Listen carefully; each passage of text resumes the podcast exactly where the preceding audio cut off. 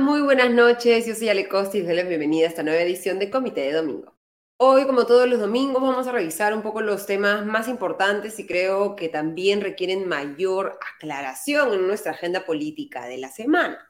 Uno de ellos es esta serie de resoluciones que todavía no han sido publicadas, pero ya anunciadas por el Tribunal Constitucional, que resuelven una serie de demandas competenciales es decir, recursos que busca preguntarle al Tribunal Constitucional qué es competencia, qué es función de qué entidad del Estado y que le da la razón al Congreso en una serie de reclamos frente al Poder Judicial que le había eh, planteado eh, medidas cautelares impidiendo que el Congreso avanzara en algunos procesos, específicamente el nombramiento del defensor del pueblo, una investigación por parte del Congreso al presidente del Jurado Nacional de Elecciones y también los cambios que se han hecho en la SUNED.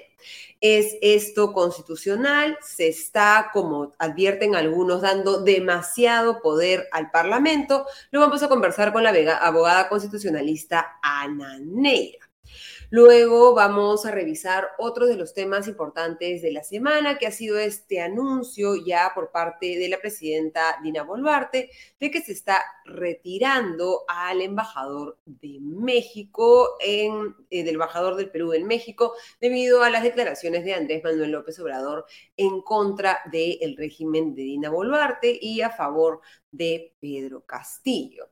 Esto lo analizamos la semana pasada con nuestro internacionalista de la casa, Farid Cajat, conductor del podcast Escena Internacional. Y este domingo vamos a volver a contar con su presencia para ver cómo es que estas tensiones entre Perú y México han terminado en esta situación que hemos visto esta semana. Y finalmente, como siempre, tendremos al comité del comité, con los que estaremos con Augusto Tausen y con Diego Salazar, para revisar precisamente desde el ángulo más político esta, eh, el retiro del embajador de Perú en México, el fallo del Tribunal Constitucional la encuesta del Instituto de Estudios Peruanos que nos permite ver nuevas caídas en la popularidad de Dina Boluarte y una serie de eh, eh, información interesante, y también la aprobación de la extradición por parte de los Estados Unidos del expresidente Alejandro Toledo. Antes de iniciar, le agradecemos como siempre a nuestro auspiciador Limana. En Limaná encontrarás comida deliciosa y natural elaborada con superfoods. Ven y disfruta de un ambiente único en el corazón de San Isidro. Limaná ofrece una amplia variedad de deliciosos platos con opciones keto, paleo, veganos y vegetarianos que estamos seguros te sorprenderán. Le damos entonces la bienvenida a la abogada constitucionalista Ana Neire. Le agradecemos por acompañarnos en Comité de Domingo. ¿Cómo estás, Ana? Muy buenas noches. ¿Qué tal, Ale? Buenas noches. Un gusto estar con ustedes. Hemos tenido reacciones distintas esta semana, una defensa bastante férrea por parte de los magistrados actuales del Tribunal Constitucional, eh, eh, críticas aún más férreas de ex magistrados del Tribunal Constitucional como Marianela de Ledesma, que ha dicho literalmente que el Tribunal Constitucional está destruyendo el orden constitucional y el balance de, los poderes en el país. Em, y, y, por otro lado, algunos que consideran que más bien estas sentencias del Tribunal Constitucional le devuelven al Congreso la posibilidad de más o menos hacer su trabajo y cumplir el encargo que tienen constitucionalmente de dar leyes. ¿Tú cómo ves en, términos primero generales y luego vamos a entrar a los específicos, esta serie de sentencias del Tribunal Constitucional anunciadas esta semana. Sí, yo creo que lo primero que habría que decir es que todavía no hay sentencia, como, como bien señalabas. Entonces, en verdad estamos un poco sacando conclusiones de una nota de prensa que ha emitido el tribunal, eh, en la que nos ha dicho más o menos cómo va a resolver este proceso competencial que inició el Congreso contra el Poder Judicial. Pero sí, por lo menos a mí me preocupa lo que ya van anunciando, porque me da la impresión, y también por las declaraciones de uno de los magistrados que, que ha estado en, medios de comunicación, eh, esta idea de que hay ciertos espacios que no pueden ser controlados, ciertos espacios que están eh, fuera de la posibilidad de que un juez haga algo porque el Congreso tiene esta competencia exclusiva, eh, casi, casi garantizada, digamos, eh, libremente. Y eso creo que es peligroso en un Estado constitucional. En general, digamos, una de las bases de un Estado constitucional hoy es justamente la existencia de contrapesos de uno y otro poder, de una y otra institución, y cuando el Congreso, cuando el tribunal dice que el Congreso no está sujeto de alguna manera a estos controles cuando ejerce ciertas competencias, lo está haciendo una especie de poder sin límites. Y esto nuevamente podíamos considerarlo en una visión más tradicional de, de, la distribución de poderes, pero hoy, con la forma como entendemos ese tipo de competencias, eh, creo que es, es ya se haya superado. ¿no? Y pongo un ejemplo que además no sé, es muy común y muy conocido lamentablemente en el Perú, que es la idea de los indultos de amnistía. Eh, antes, por ejemplo, un indulto o una amnistía, uno consideraba que era una cuestión política, sin límites, que no se podía controlar, que el Congreso o el Ejecutivo lo dictaban y no se podía hacer nada contra eso. Y ya nos hemos comenzado a dar cuenta que incluso a esa competencia hay que ponerle límites. Porque, por ejemplo, si hay un crimen de lesa humanidad, si hay una violación de derechos humanos, no se puede indultar a alguien o amnistiar a alguien. Entonces, eso nos demuestra que ya en la visión actual que tenemos del Estado constitucional, cada vez hay menos áreas que, digamos, están fuera del control. Entonces, que el, que el tribunal de alguna manera diga que el Congreso está eh, casi libre de esta posibilidad de control, a mí por lo menos me preocupa, igual hay que ver la sentencia, obviamente, pero de plano creo que podría generar un precedente difícil, complicado en esta eh, digamos, compleja relación interinstitucional, Congreso eh, otras entidades públicas. Pero mirándolo desde la otra perspectiva y eh, escuchando, digamos, los argumentos de quienes están a favor de estos, eh, estas resoluciones, empezando por los propios miembros del Tribunal Constitucional, señalan que un juez del Poder Judicial, un juez de primera instancia, no puede tener el poder de a través de una medida cautelar estorbar o detener acciones del Congreso, como en este caso sobre los que hay las resoluciones, que es el nombramiento del defensor del pueblo, por ejemplo, ¿no? Eh, y que el Congreso, debido a que es su función finalmente legislar, debería tener posibilidad de hacerlo.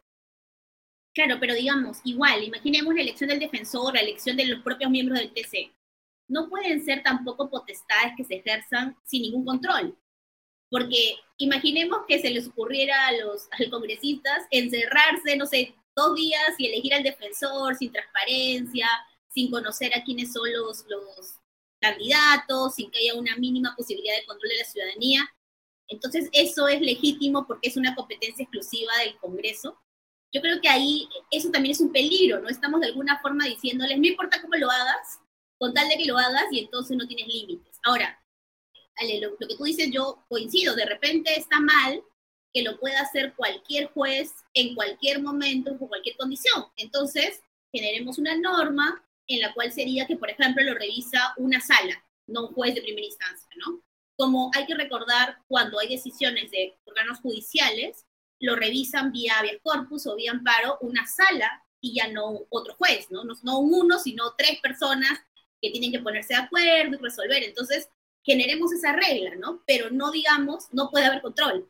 Eh, creo que ese tal vez es, es un poco la, la, preocupación de algunos de nosotros, que la opción frente a eventualmente el exceso, frente a eventualmente lo que, lo que podría estar haciéndose eh, indiscriminadamente tal vez por algunos jueces, sea no control, más que limitemos de alguna manera esta posibilidad de control judicial o definamos cómo se establece ese control, porque para entenderlo y, digamos, antes de pasar a lo específico, digamos, vayamos incluso a lo más general, ¿por qué es que el Poder Judicial puede revisar o, eh, eh, eh, o, dar una medida cautelar, al menos hasta ahora, sobre el Congreso? ¿Cuál es el fundamento constitucional de, de eso?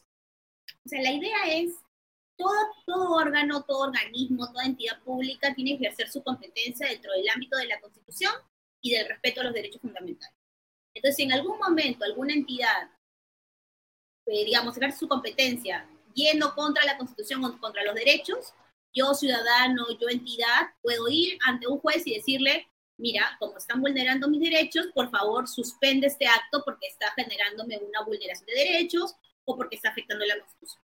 Entonces, por ejemplo, la elección de la defensora, bueno, el, defensor o defensora del pueblo que, vendrá seguramente, el cuestionamiento es transparencia, respetar las etapas, que la comisión esté formada por quienes tiene que estar integrada para que haya cierta pluralidad y que haya una elección por lo menos un intento de elección meritocrática y no una elección, digamos, de elecciones a dedo, ¿no? Selección a dedo del, defensor o defensor. Esa, esas pautas mínimas de transparencia son las que hicieron, que no se estaban siguiendo en algún caso, son las que hicieron que un juez diga, no puede seguir este concurso. Entonces, ahora lo que está en el Congreso, lo que está en el tribunal es, no pasa, no es así, retomen la, la selección. Pero el problema, ojalá, yo espero que en la sentencia por lo menos les ponga unas pautas obligatorias que deben seguir para que este concurso nuevo cumpla con los parámetros que establece la Constitución de transparencia, idoneidad, meritocracia, etcétera, ¿no? No afiliación política, etcétera. Ojalá que esto sea así, habrá que ver la sentencia para ello, pero ya le está dando una cierta habilitación para continuar con esta elección, pese a que cumplía, pese a que incumplía todos estos parámetros. Igual podríamos decir Sí, Ale, perdón. No, no, no, sí, tal vez podemos mostrar la parte del comunicado para que tengamos un poco de, apoyo visual respecto, que esos son los puntos, ¿no? El que acabamos de revisar, que es el de el, Poder Judicial. Me decías el siguiente. El siguiente tiene que ver justamente con las investigaciones parlamentarias sobre asuntos de interés público. Y aquí hay, que, hay un par de cosas que dice la, el comunicado que preocupan, ¿no? Primero, creo que nadie le ha dicho al Congreso que no puede investigar asuntos de interés público. De hecho, está investigando la corrupción en el gobierno del, señor eh, Pedro Castillo, e investigó en su momento la vacunada del tema de COVID, o sea, digamos, ellos pueden investigar asuntos de interés público. Eso nunca se les ha impedido. ¿Qué es lo que estableció esta resolución del Poder Judicial o que potencialmente se dijo que podía pasar? Cuando uno eh, inicia una eventualmente una investigación, tiene que evitar afectar nuevamente también las competencias de otros órganos, como el Jurado Nacional de Elecciones, como la OMPE, como RENIEC.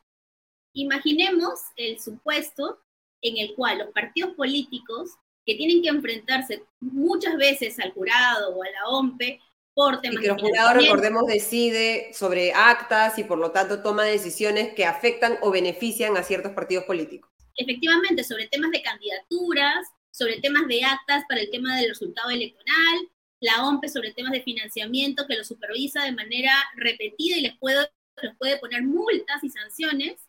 Lo que vamos a decir es, lo que dice de alguna manera el Congreso es que incluso en estas, en estas condiciones se les puede investigar y más, aquí no está proyectándose en este momento, pero dice que se debería cambiar la constitución para que eventualmente se les se permita hacer un juicio político contra ellos. ¿no? ¿Qué cosa es un juicio político? Nos dirán quienes, quienes nos escuchan. Es básicamente la posibilidad que el Congreso decida remover a los magistrados del jurado, al jefe de la OMPE, al, eh, eventualmente a la jefa de RENIEG en este momento, removerlos, es lo que propone la, la modificación del artículo 99, incluso inhabilitarlos por 10 años. Imaginemos que una mayoría parlamentaria, como ha pasado de alguna manera, consideran que ellos han actuado equivocadamente como en el famoso fraude no probado del último proceso electoral.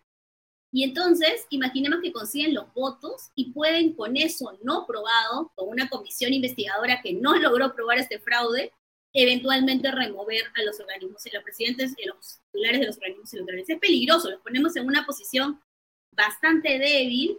Eh, nuevamente, con una decisión de un tribunal que no está, espero yo, como digo, que ponga algunas pautas y parámetros dentro de su sentencia para que no se vuelva tampoco una potestad libérrima incontrolada. Las competencias, incluso las exclusivas, o sea, las que ejerzo solamente yo como Congreso, yo como Ejecutivo, no son ilimitadas. Siempre tienen unos límites expuestos por la propia constitucionalidad. Los actuales, los actuales del Tribunal Constitucional que hasta ahora han hablado sobre, sobre el tema, y nuevamente estamos hablando sobre el comunicado y no sobre la sentencia, y tenemos las declaraciones nada más para trabajar y analizar, han dicho que eh, esta exhortación de incluir a los jefes de los organismos electorales, el Jurado Nacional de Elecciones, OMPE y RENIEC en el artículo 99 de la Constitución, es más bien una protección a estos eh, titulares de los organismos electorales y no una desprotección. ¿Tú qué responderías a esto? Lo que pasa es que ahí hay un pequeño truco de la Constitución también, ¿no? Lo que la Constitución hace es que tiene dos artículos, el 99 y el 100. El artículo 99 establece lo que se llama el antejuicio político. Es decir, por ejemplo, en mi caso, ¿no? Yo he tenido un cargo público, he sido ministra, entonces yo por cinco años no puedo ser investigada por un delito de función mientras el Congreso no lo autorice. Eso es el antejuicio.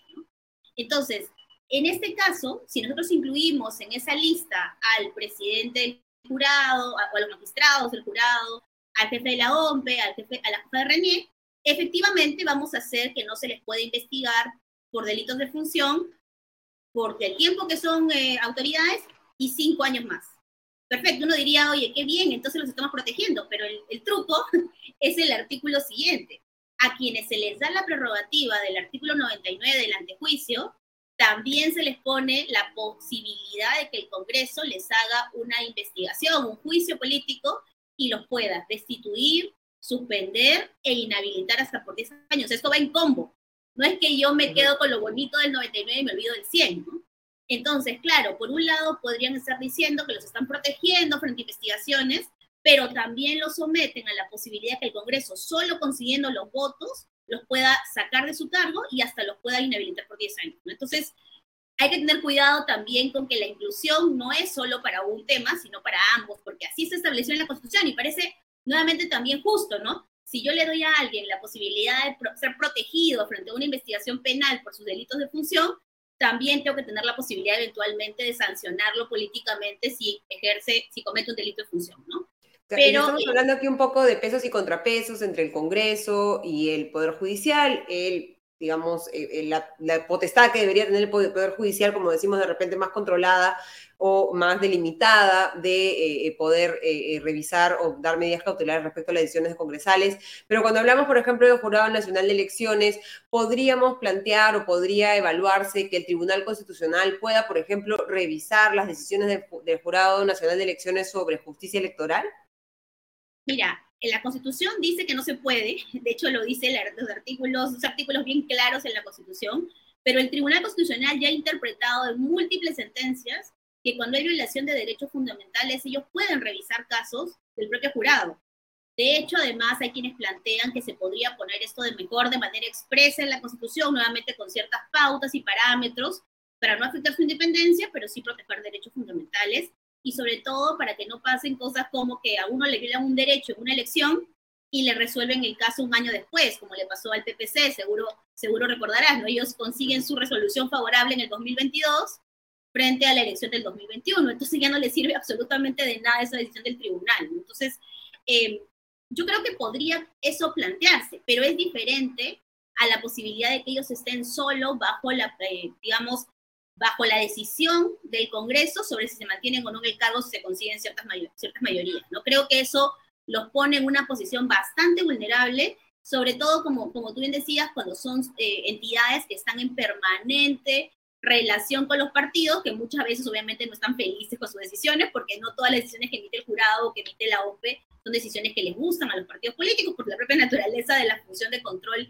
y fiscalización que esas entidades ejercen, ¿no? Ahí también verán, en el, verán en el comunicado eh, esta exhortación ¿no? que se hace a la Junta Nacional de Justicia para que evalúe la, la, conducta funcional de estos jueces. De alguna manera, el tribunal está diciendo sancionen a estos jueces, ¿no? Eh, porque está señalando que han ejercido su potestad eventualmente de manera eh, seguro para su lectura, equivocada, con excesos. ¿no? Creo que también es un poco peligroso, si bien la Junta, por supuesto, lo puede investigar, sí puede ser un poquito peligroso para la independencia judicial que cuando un juez decide, lo medio lo asustemos con la posibilidad de ser sancionado, aun cuando esto existe, ¿no? Finalmente es posible quejarse y que ellos se les sancione, pero que el tribunal lo ponga en su sentencia, a mí sí me parece que está generando condiciones bien fuertes para que esta sanción se produzca frente a decisiones que, con las que uno puede estar más o menos en contra, pero que yo no creo que estén fuera del marco constitucional. ¿no? Eh, y bueno, lo otro que no hablamos es lo de la SUNEDU, que también... Exactamente, a, eso quería, a eso quería llegar y regresar de repente al anterior, que es el último punto. En este punto, ¿qué te gustaría que aclarara? Ya, digamos, porque ahorita estamos ya en el terreno del deseo de qué podría suceder en estas, en esas sentencias que aún no se han publicado. ¿Qué nos dice lo poco que se ha anunciado y qué, como hemos conversado, qué, qué cosas deberían aclararse en, o deberíamos esperar que se hayan aclarado en la sentencia? Sí, aquí estamos hablando, hay que, hay que pensar que no estamos hablando de todas las leyes de SUNED o todos los cambios ¿no? que se han hecho a la, la, que mucho calificamos como esta contrarreforma universitaria por todo lo que han retrocedido en mucho lo que se había avanzado, sino concretamente en lo que tenía que ver con este cambio, recordemos, del consejo directivo de la SUNED, ¿no? que incorporaba a las universidades dentro de su conformación Y frente a esto, lo que hizo, eh, ahí no recuerdo quién lo demandó, pero llegó un amparo al Poder Judicial. El sindicato de SUNEDU, que es la parte de forma que critica el Tribunal Constitucional, o al menos hasta lo que han comentado los magistrados hasta el momento, ¿no? Bueno, entonces, digamos, no recordaba eso, pero en todo caso, estábamos con esta demanda, con esta eh, cautelar, que lo que había dicho es no se puede implementar esta reforma del Consejo Directivo mientras se resuelva la demanda de amparo, ¿no? Lo que de alguna manera en este caso está haciendo eh, el, el, tribunal, es decir, se puede seguir con esta implementación, no es que el amparo lo haya, lo haya suspendido, ¿no? Y, una implementación que ya se había empezado a hacer antes incluso de la sentencia del Tribunal Constitucional, ¿no? Sí, de alguna manera además se continuó un poquito desacatando también este, esta, esta decisión judicial eh, con todo lo que esto ha generado en cuestionamientos, ¿no? El propio ministro con una persona nombrada que parece que no cumple el, el, perfil que debe exigir por esta conexión que tiene con las universidades y bueno, esta elección medio extraña del consejo directivo eh, con menos representantes de lo que te tener, etcétera, ¿no? Pero aquí el, el, tema nuevamente es que de alguna manera, digamos, yo con la resolución de SUNEDU, si bien coincido mucho con el fondo porque me parece una resolución buena en el sentido que ayudó a que este procedimiento no continúe, sí tengo algunas discrepancias, discrepancias teóricas con la sentencia porque me parece que controlar un proyecto de ley es una cosa que no se puede hacer vía un amparo, que se controlan leyes, no proyectos normativos. Y con eso también espero, yo como estamos en esta idea de los deseos, que ojalá que la sentencia vaya en el sentido de decir, sentencia del tribunal quiero decir, vaya en el sentido de decir, no estuvo bien la forma como esta jueza eventualmente inaplicó esta ley para estos amparos, ¿no? Sin y embargo. Estas pautas, y estas pautas en las cuales hubiera independencia, si hubiera, estaría bien, ¿no? Entonces creo que si fuera de este modo, estaríamos haciéndolo adecuadamente. O si dijera, por ejemplo, no se controlan proyectos normativos, si no se controlan eh, leyes aprobadas. ¿no? Este argumento del sindicato a mí me parece un argumento un poco débil porque finalmente cuando hay un amparo, en verdad eh, la, legitimidad es relativamente amplia porque, digamos, estamos hablando de una norma que potencialmente nos, eh, nos vincula a todas las personas porque estamos hablando de una institución que es una institución pública que tiene que ver con las universidades, que las de todos de alguna u otra manera estamos impactados. Ojalá que el argumento no sea tan formalista, sino que vaya más por el tema de fondo y que nuevamente sea acotado, ¿no? Porque si, termina siendo, perdón, perdón, Ale, pero si termina siendo un argumento según la cual todo lo que hace el Congreso casi está oleado y sacramentado y no se puede controlar, ahí sí tendríamos algunos mayores problemas. Exactamente. Muchísimas gracias, Ana Neira, por habernos acompañado esta noche en Comité de Domingo. Gracias, Ale Costa. Gusto estar con ustedes. Muchísimas gracias a la abogada constitucionalista Ana Neira por estas explicaciones sobre qué podemos saber hasta el momento de esta serie de sentencias del Tribunal Constitucional a partir de lo poco que se ha comunicado y la necesidad de entrar en qué detalles tenemos que fijarnos cuando se publique la sentencia que de acuerdo con los, con los magistrados debería hacerse entre el lunes y el martes. Y ahora vamos a dar la bienvenida a Farid Cajat para conversar sobre esta decisión del Estado peruano de retirar eh, a nuestro embajador de México. ¿Cómo está Farid? Muy buenas noches. ¿Qué tal, Ale? Buenas noches. Eh, la semana pasada hablábamos un poco de esta este intento de desescalar el conflicto por parte de la Cancillería mexicana a través de un comunicado, ¿no? En el que se trataba de bajar un poco el tono y el tono ahora ha llegado al, al, más alto, ¿no? ¿Qué, qué significa esta, este retiro del embajador de Perú en México? ¿Tenemos antecedentes de esto? ¿Y cómo deja la relación entre Perú y México, que no es una relación solo diplomática, sino también económica, eh, comercial, y que conlleva una relevancia bastante eh, alta para, para el Perú?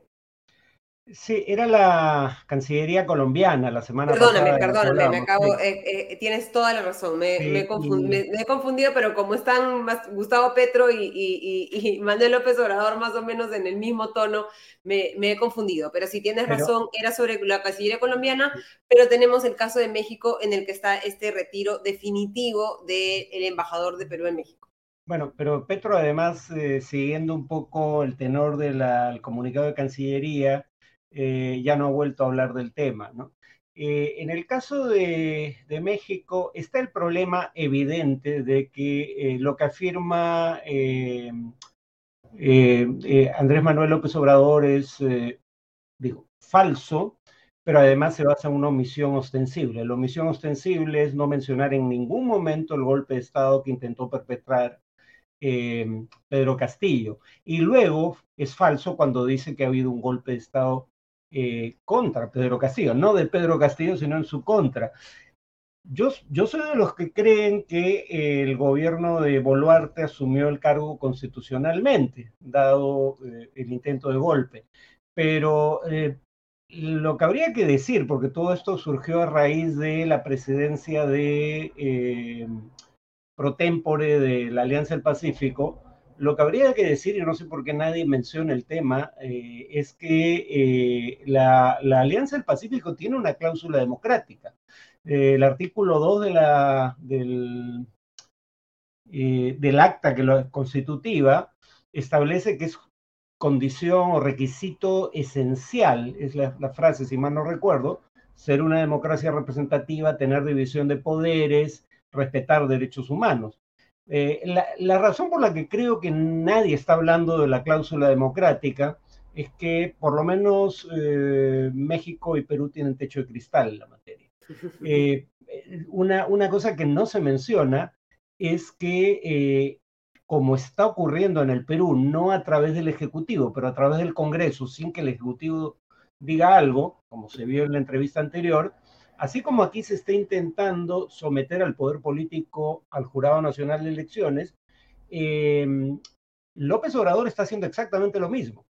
Eh, intentó una reforma constitucional para colocar el Instituto Nacional Electoral bajo control político y al no adquirir la mayoría necesaria en el Congreso para una reforma electoral, le restó competencias y recursos a través de una ley y para, para, para una ley solo requería mayoría simple. ¿Y por qué en ambos casos se quiere controlar la autoridad electoral? Porque en ambos casos se parte de la premisa no demostrada jamás de que eh, ambos, eh, ambas fuerzas políticas, las agrupadas en torno al Fujimorismo en la segunda vuelta, en el caso peruano de 2021, y eh, López Obrador fueron víctimas de un fraude por parte de esas autoridades electorales, cosa que en ninguno de los casos se demostró, de hecho no había evidencia alguna en ninguno de los casos. entonces, claro, no pueden hablar del tema de democracia, separación de poderes, derechos humanos, porque ahí los dos están en falta y entonces eh, se, se agarran con el tema de si Pedro Castillo fue o no removido constitucionalmente. Claramente lo fue. De hecho, no había necesidad de que el Congreso lo, removiera del cargo. Perdió derecho a ejercerlo cuando intentó quebrar el orden constitucional. ¿Y, cuál es la relación, crees tú? Hablábamos la semana pasada también de, de esta em, estrategia un poco de buscar o crearse problemas eh, en el exterior, en problemas diplomáticos, para un poco no tener que abordar los problemas internos, ¿no? Y ahí creo que tanto Perú como México tenemos problemas internos suficientes. Mencionabas tú el tema de este rechazo popular a la reforma electoral de López Obrador en, en, México, que ha llevado a que miles salgan a protestar en las calles, a defender al Instituto Nacional Electoral, en lo que ven identifican como un ataque a, los organismos electorales y por lo tanto un riesgo de que estos sean utilizados para eh, eh, beneficiar al, régimen actual, que es digamos, la, la motivación entendible detrás de estos cambios legislativos. Y en el caso del Perú, las protestas que están bajando de intensidad, pero que todavía tenemos un saldo no reconocido, no eh, procesado, no aclarado de, eh, alrededor de, 60 muertes. ¿No crees un poco que le conviene, entre comillas, a ambos países este, poner los reflectores sobre nuestras relaciones diplomáticas? Y te pediría también que aclares en concreto, en la realidad, qué significa ¿no? el retiro definitivo, qué consecuencias eh, tiene para las relaciones entre los dos países. Sí, eh, sí, eso es algo que quedó pendiente de responder la primera pregunta, pero empezando por el principio de esta segunda pregunta, eh, yo no tengo ninguna duda de que eso es lo que están intentando hacer. Por ejemplo, ¿cuál es el argumento que esgrime el propio López Obrador, no la Cancillería mexicana, el presidente de México, para no llamar dictadora a Daniel Ortega? El argumento es que él intenta que haya un diálogo entre el gobierno y la oposición, intenta mediar entre gobierno y oposición en Nicaragua para que se resuelvan los problemas existentes. Bueno, el problema fundamental es que una parte es una dictadura y los demás son las víctimas, ¿no?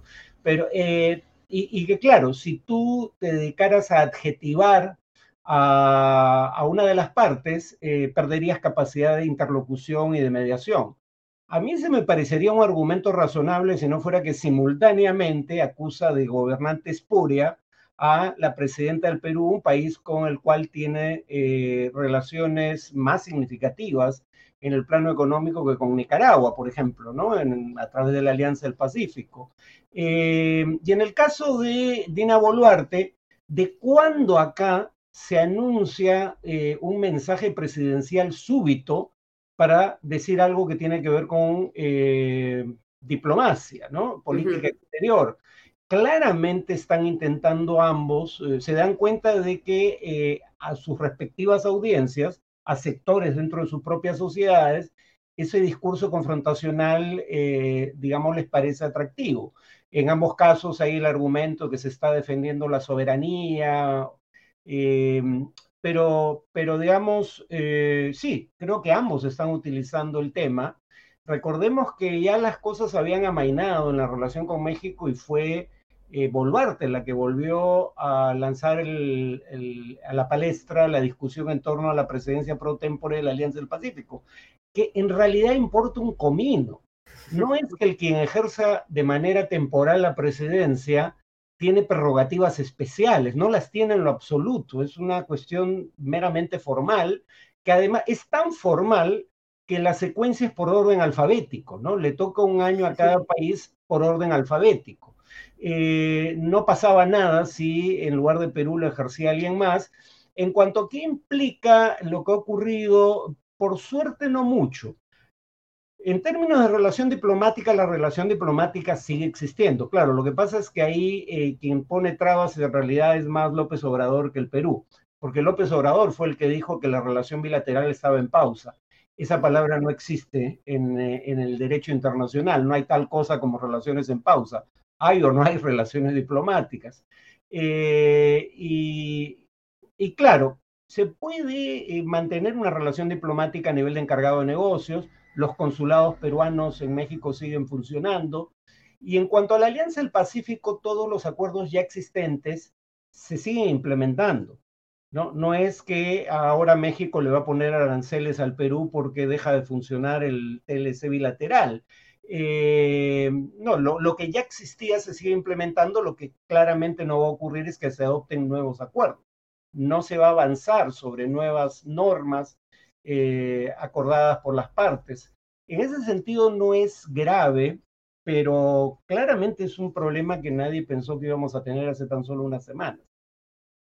Y decías que era inusual que una presidenta sea quien anuncie, ¿no? Ha sido Dina Boluarte en este mensaje, acompañada por el primer Alberto Tarola y la canciller, ¿no? Eh, en, este, en este anuncio que se, que se dio a través de, las redes sociales y de una, una, transmisión, como tú bien decías, eh, sorpresiva, ¿no? Mostrando un poco esta decisión que, como decía, sí, ha sido saludada por muchos, ¿no? Muchos están diciendo, bien, que Perú, ¿no? Se ponga firme, porque lo que hay que recordar también en este caso es que Andrés Manuel López Obrador está alimentando una narrativa que a, juicio de la última encuesta de Ipsos ha sido bastante... Eh, eh, exitosa en el país, ¿no? Esta narrativa de que Pedro Castillo no fue quien dio el golpe de Estado, sino que fue una víctima de un golpe de Estado dado por el Congreso para colocar a Dina Boluarte en el poder.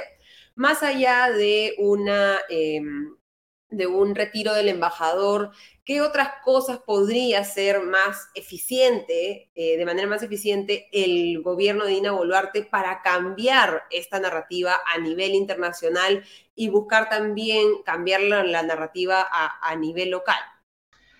Eh, a ver, lo primero que habría que decir es que si hubiera aparecido en televisión para decir que se rompían relaciones con México, lo hubiera entendido pero que haya un mensaje sorpresivo a la nación de parte de la presidenta de la República para anunciar simplemente que se retira el embajador y se mantienen las relaciones, solo que a nivel de encargados de negocios, claramente es una maniobra política. No, no, no había necesidad de hacerlo así.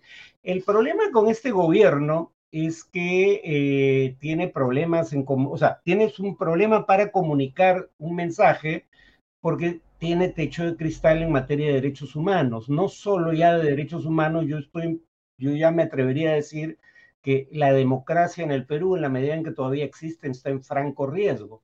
Lo que conversabas en la eh, entrevista anterior eh, básicamente sugiere que aquí hay un intento aún más osado que el de México por controlar la autoridad electoral, ¿no? Porque eh, por lo que ha trascendido de un fallo que todavía no conocemos del Tribunal Constitucional, digamos, la,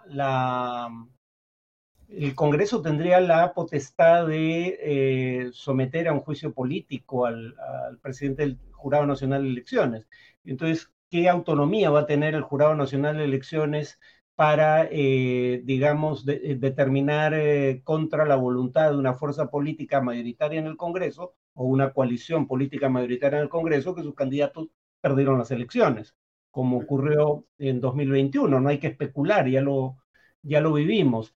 Eh, si el gobierno quisiera que esto no escale, debería mantener esto por canales diplomáticos. Ahí el problema es que, claro, tienes que contar con que López Obrador esté dispuesto a cerrar la boca eventualmente y dejar que la Cancillería sea quien eh, lleve el tema adelante. Parte del problema en México es que el canciller no tiene mayores incentivos para enmendarle la plana al presidente, Primero porque el presidente es el dueño del partido, no es un partido, digamos, que, tenga otra función que la de ser una plataforma política de los candidatos que decía auspiciar eh, López Obrador. Y claro, el canciller es uno de los precandidatos de Morena, el partido de gobierno, para la siguiente elección presidencial y por ende espera contar con el auspicio de López Obrador eh, y no quiere enfrentarlo. Entonces, eh, Petro, dentro de todo, parece, digamos, no, me atrevo a predecir qué va a ser Petro en el futuro, pero hasta ahora parece eh, haber seguido las directivas de su Cancillería. Yo no me, temo que eso no es eh, tan fácil en el caso de López Obrador. ¿Crees que va a haber alguna respuesta por parte de México, que esto podría escalar? Eh, ¿qué, podríamos esperar que pase a partir de esta decisión de Perú? Bueno, la respuesta de México ha sido a través de la Cancillería, no del propio López Obrador, y ha sido la de lamentar la decisión del gobierno peruano. Eh, a ninguno de los dos les conviene, que esto escale, porque si bien comercialmente la Alianza del Pacífico, eh, digamos, no ha, no ha crecido tanto como se esperaba, eh, sigue siendo como conjunto la Alianza del Pacífico un socio comercial significativo.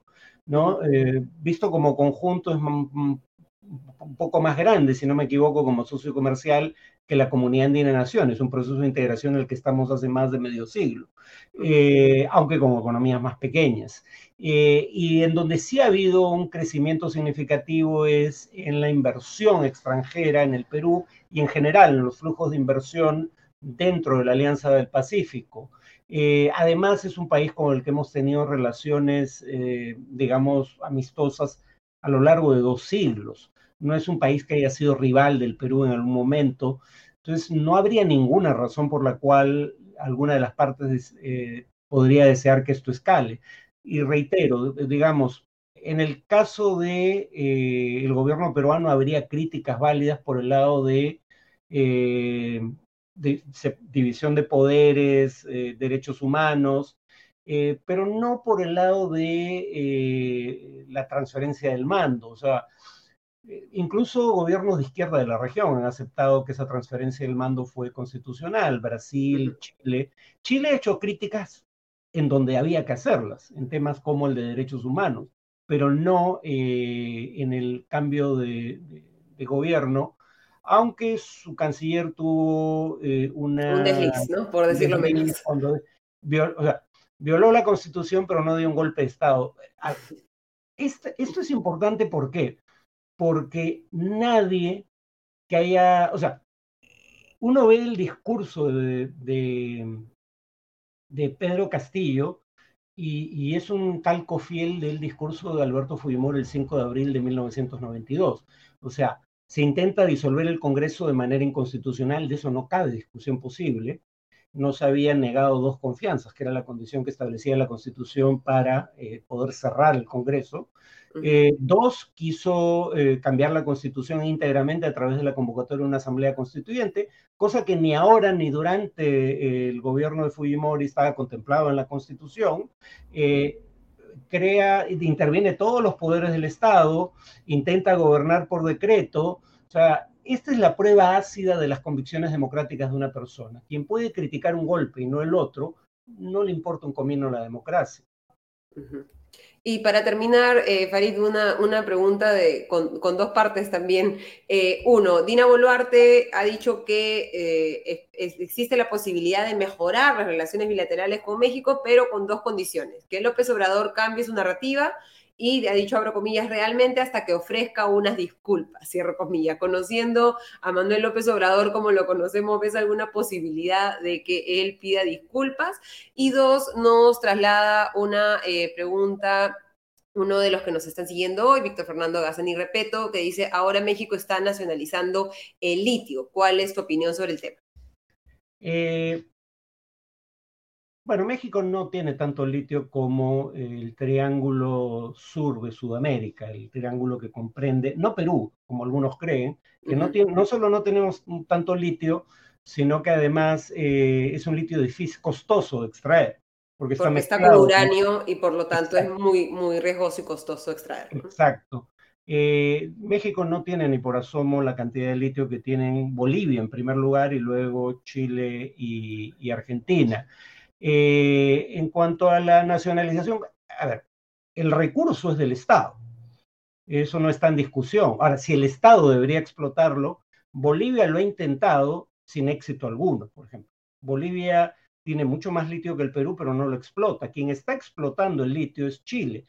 Eh, ah, también está otro tema que no tiene que ver con la nacionalización y es que países como Chile y Bolivia querían no solo extraer litio y exportarlo como materia prima, sino procesarlo localmente y, por ejemplo, fabricar localmente eh, las baterías para autos eléctricos que utilizan litio. Eso no ha funcionado del todo bien eh, ni en Chile, ni en Argentina, ni en Bolivia. Eh, pero en todo caso, en cuanto a López Obrador, no va a pedir disculpas, de eso, estoy seguro. Si que debería cambiar su narrativa, debería, porque son, digamos, es una omisión imperdonable ignorar lo que intentó hacer eh, Castillo y aún considerando que este es un gobierno crecientemente autoritario que ha violado derechos humanos, llegó constitucionalmente al cargo. Bueno, eso nos queda claro, lamentablemente, a, muy pocos en el país, como, como dice esta encuesta, y, y, creo que ese es el punto a trabajar, ¿no? El esfuerzo que debería hacer el gobierno por, creo que como tú bien dices, repetir simplemente el mensaje de Castillo que de repente no todos han visto eh, porque no se ha difundido tanto y que nos empieza a quedar claro qué sucedió y qué no debería eh, volver a pasar, que creo que es lo, importante también en este caso. Te agradecemos muchísimo, Farid, nuevamente por acompañarnos en este domingo y los invitamos a todos a seguir el excelente podcast de Farid Escena Internacional que eh, difundimos a través de Comité de Lectura tres veces a la semana. Muchas gracias, Farid. Buenas noches, Alejandra, de nada. Muy buenas noches. Y ahora pasamos al comité de comité y le damos la bienvenida a Augusto Tausen y a Diego Salazar para conversar sobre los temas que hemos cubierto, pero también algunos otros temas de la coyuntura. ¿Cómo estás, Diego? ¿Cómo estás, Augusto? Muy buenas noches. Hola, ¿cómo estás, Ale? ¿Qué tal? Buenas noches. Hola, ¿Cómo Hola, Diego. Hola, ¿cómo estás? Diego, para continuar y como tú eres el, mexicólogo de la, del, programa, ¿cuáles son, ¿cuáles son las probabilidades numéricas de que López Obrador se disculpe públicamente, como exige la presidenta Dina Boluarte? Yo ya te he dicho varias veces que me, que me he retirado del negocio de la predicción política, pero lo que sí puedo predecir con absoluta certeza es que el presidente Andrés Manuel López Obrador se va a pegar un festín mañana en su conferencia mañanera, o sea, que normalmente dura dos horas, mañana puede que dure tres, de las cuales dos van a estar dedicadas a hablar de Perú y de Boluarte y de Castillo, porque, bueno, es un poco lo que decía Farita hace un momento, ¿no? O sea, el mensaje de la presidenta Boluarte en viernes, anunció, viernes fue, ¿no?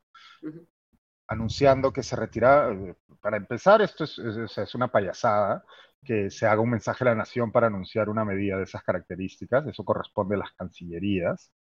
¿no? ¿Cuándo hemos visto que, una que un presidente o presidenta eh, haga este show mediático para, para anunciar una medida diplomática? Eh, y como bien decía Farid, que no es la, peor medida, ¿no? O sea, digamos, la que, no, un mensaje presidencial, que no es que estemos abogando por ello, ni mucho menos, pero que sería, digamos... No, les demos ideas. No, no les demos ideas, pero que sería el que ameritaría un mensaje presidencial, que es un rompimiento de relación. Está claro que hay una, hay una, así como el presidente López Obrador está haciendo, y lo hemos hablado ya infinidad de veces aquí y en otros foros, eh, está haciendo una grosera utilización de la crisis peruana con eh, un espíritu propagandístico que se alinea perfectamente, como ya he explicado en ocasiones anteriores, con su narrativa y estrategia habitual de producción y de propaganda, pues en este caso parecería que la presidenta Boluarte y el, y el primer ministro Taro, la que la acompaña en esto, y también la canciller Gervasi, eh, parece que están aprendiendo rápido, ¿no?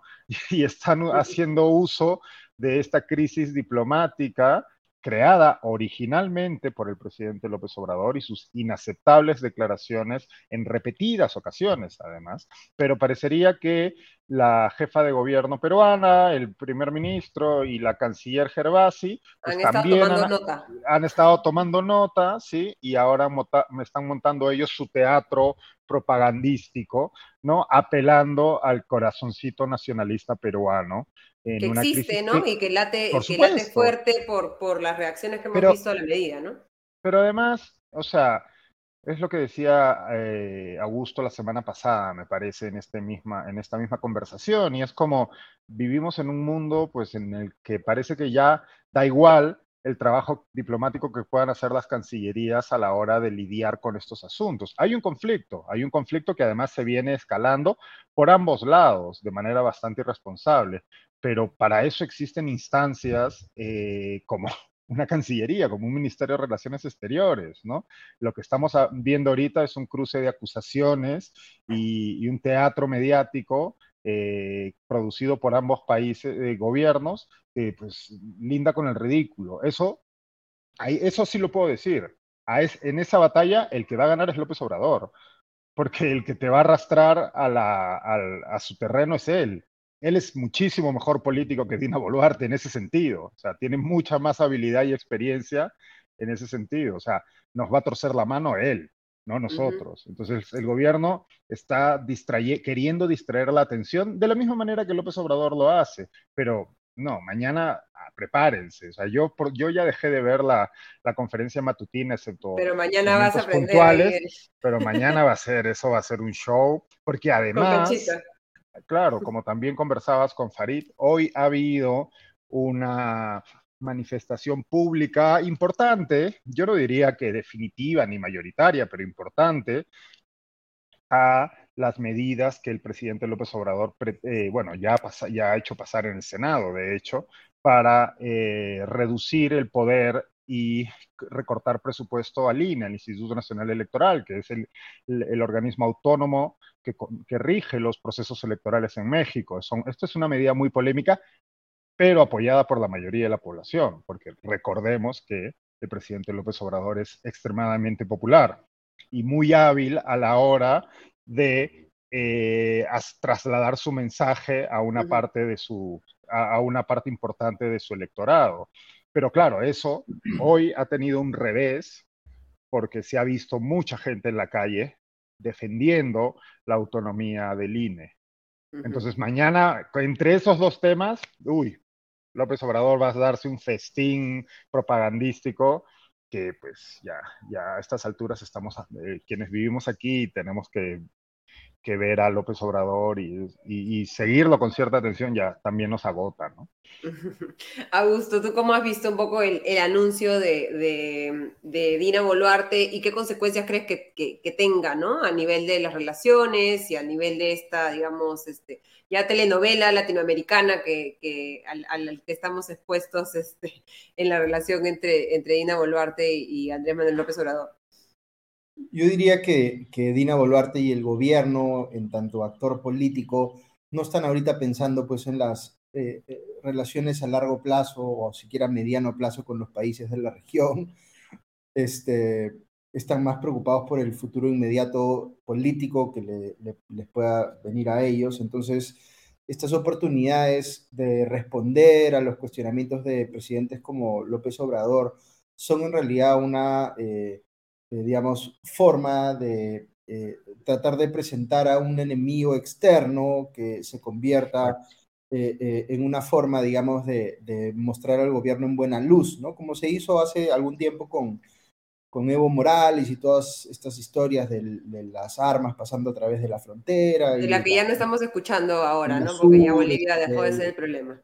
Exacto, entonces siempre los temas internacionales tienen pues un correlato y a veces la misma justificación de su existencia es el que se quiera mover agendas políticas locales, ¿no? Eh, y por eso, eh, supongo yo, la aparición de Dina con, con Otárola y con, la canciller haciendo el anuncio y demás. Dicho eso, sí es bien em, fuerte, para mí al menos, eh, que, López Obrador salga refiriéndose a Dina Boluarte como una gobernante espuria, creo que dijo, ¿no? Este, porque, porque claro, uno, uno funciona sobre la base de ciertos em, criterios mínimos de, digamos, apreciación respecto de qué es un gobierno legítimo, eh, eh, digamos, o, en todo caso legalmente eh, justificado, digamos, en un país o no, y que se utilice, digamos, tan ligeramente, digamos, este tipo de comentarios es, es bien, es bien fuerte, ¿no? Eh, eh, digamos que también eh, se entiende que la Cancillería tenga que responder de alguna manera, tampoco puede quedarse callada, digamos, y no, no reaccionar, ¿no? O sea, se, lo, esperable, digamos, es que tenga una reacción y que además sea una reacción dura, ¿no? Pero, pero todo esto es parte, pues, de este escenario medio extraño que nos ha tocado vivir, donde un montón de cosas que deberían ser más o menos claras, sobre qué cosa es una democracia y que no, ya empiezan a volverse más, más difusas, ¿no? Claro, pero ahí, perdón, sí, ahí, o sea, yo creo que ahí la Cancillería ha demostrado, para empezar, una ignorancia bastante grande acerca de la manera en que funciona el presidente López Obrador. Y por otro lado, hay formas, ¿no? O sea, anunciar el, eh, anunciar el retiro del embajador, luego además de haber expulsado al embajador mexicano en el Perú. O sea, sería tan sencillo como que la Cancillería emita un comunicado señalando que es el presidente López Obrador eh, quien está llamando espuria a la presidenta Aldina Boluarte de manera ridícula, pues es la misma persona que hace dos semanas le dio la máxima condecoración que otorga el gobierno mexicano al dictador cubano Díaz Canel, ¿no? O sea, digamos Abrazado, fotos. Eso sería, eso sería una forma muchísimo más eficiente de exponerlo que montando este show intrascendente, por otro lado, como bien nos ha explicado eh, Farid, y además dejando en ridículo, dejando en ridículo, dejándolo en ridículo ante la comunidad internacional, ¿no? Yo creo que es algo que le importa más, de hecho, que la relación con Perú al propio López Obrador. Porque López Obrador, de nuevo, como de forma similar a como estás describiendo el accionar de la Cancillería y del gobierno peruano, que están pensando en el inmediato, en el cortísimo plazo, pues López Obrador también, él no tiene ninguna idea de cómo funciona la política internacional. Tenemos que recordar que López Obrador es un presidente que solo ha dejado Estados Unidos, ha dejado México durante los cuatro años que lleva de mandato en una ocasión, y fue para ir a besarle los pies a Trump, ¿no? O sea, no, es un tipo, no es un tipo particularmente hábil en el terreno internacional, ni experimentado, ni ducho. Entonces, hay otras maneras. Pasa que la Cancillería peruana también está, parece, y eso es una lástima, porque la canciller Gervasi, de hecho, es una diplomática muy respetada por sus pares y de carrera, pero parece que se han entregado a la, eh, eh, se, han se ha entregado en bandeja a pues, sectores un poco extremistas también, ¿no? Pero es difícil decir, porque, por ejemplo, no sé si la, política y las relaciones internacionales necesariamente se lleven por los mismos códigos, ¿no? Por ejemplo, el, el mensaje peruano podría decir, podría ser un poco en la línea de el presidente eh, López Obrador está muy equivocado, pero el Perú tiene una relación con México y no con el presidente, y por tanto hay que privilegiar ah. este, el hecho de que hay otros interlocutores y no todos piensan igual que el presidente. En fin, podría tener una versión un poquito más matizada en ese sentido, pero en la práctica la relación diplomática es entre ejecutivo y ejecutivo. Entonces, se está pronunciando sobre su interlocutor, ¿no? Pero si empezamos este así, vamos a tener que empezar a expulsar embajadores a diestra y siniestra, porque eh, es lo mismo que está ocurriendo con, con, Petro en Colombia, que llama nazi a la policía peruana, ¿no? Entonces... Es que a eso iba con, con, mi comentario de que esto no es usual, digamos, ¿no? Que se empiecen a dar este tipo de comentarios. O sea, estaba tratando de pensar qué otro escenario parecido, claro, podrías decir lo que pasó en Venezuela cuando, cuando eh, em, empieza a haber el Congreso paralelo con la Asamblea Nacional y ya empieza a haber una discusión sobre si todavía se podía estar teniendo a Venezuela como interlocutor o había que tener relaciones diplomáticas con Guaidó, por ejemplo. Eh, hay situaciones que tienen niveles de complejidad que son bien difíciles de, de, digamos, a, a, mí me resulta en todo caso difícil de decir, pucha, es como, es bien claro que este, esta posición es, es, es coherente o es razonable y esta otra no, ¿no? O sea, sí, sí se me hace difícil entender qué haría yo estando en la posición de la Cancillería peruana luego una declaración como la de López Obrador, ¿no? Tampoco me parece que sea por, fácil. Pero por eso ellos son los profesionales, pues nosotros somos comentaristas. Eh, eh, de ellos esperamos más, una discusión más, mayor de la que estamos teniendo nosotros. Y lastimosamente, por cómo actúa este gobierno, no parecería que ese fuese el caso en ningún, en ningún caso y en ningún tema, ¿no? O sea, basta ver la entrevista que comentábamos momentos antes hoy día al, ministro Tarola, ¿no? En donde parece ser que viven en, el país de las fantasías, en donde el gobierno no asume ninguna responsabilidad por absolutamente nada, ¿no? No se detiene a reflexionar ni medio minuto sobre absolutamente nada de lo muy condenable que ha ocurrido durante su mandato. Y eso es en todos los aspectos de este gobierno hasta ahora, lastimosamente. ¿no?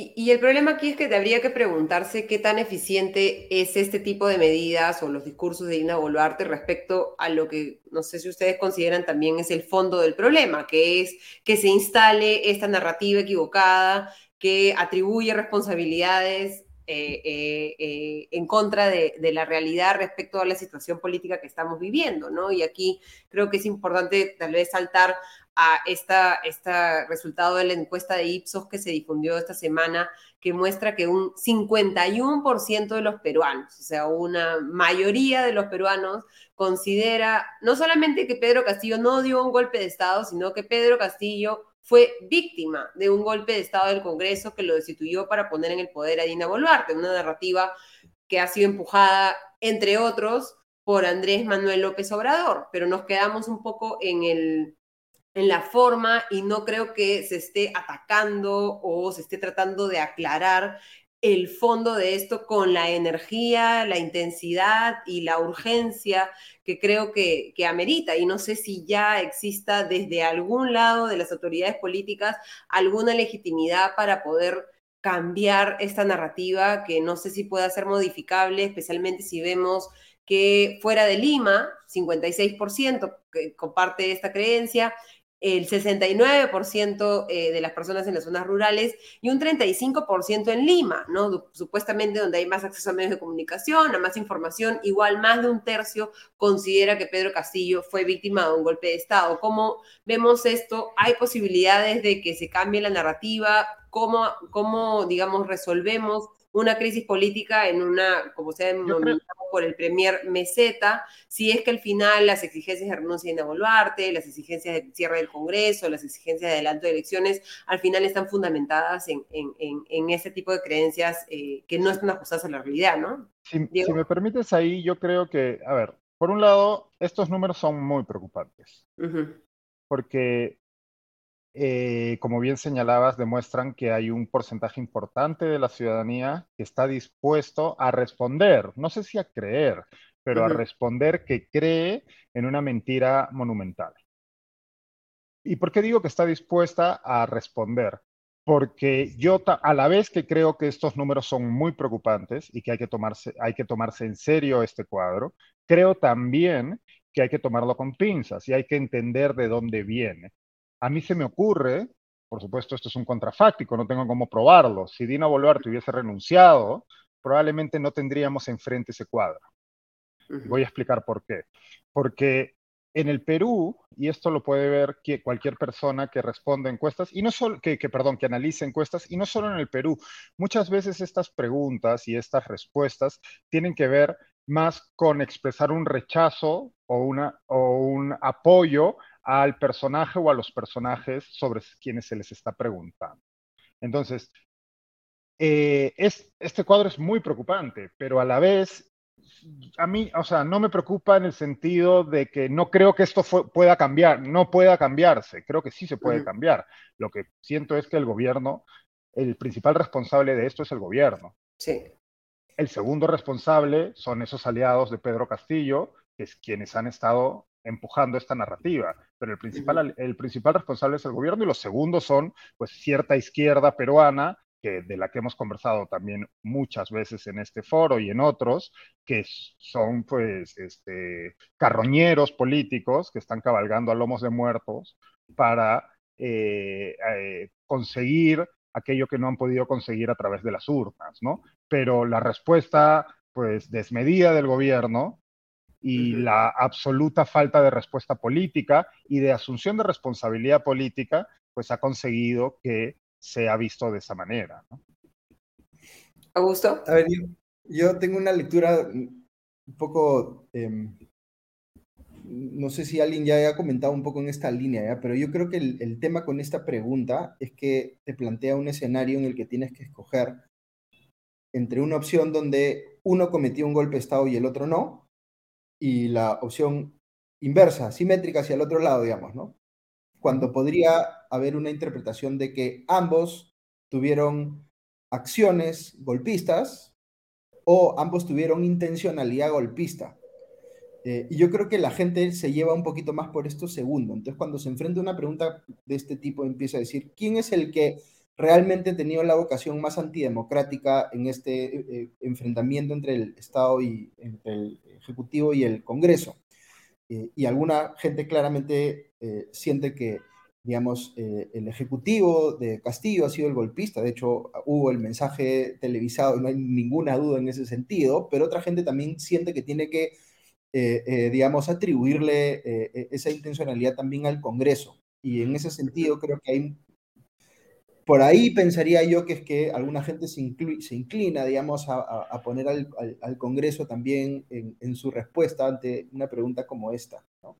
Que es más de atribución de responsabilidades respecto a la crisis política que necesariamente un análisis de quién violó la Constitución o no.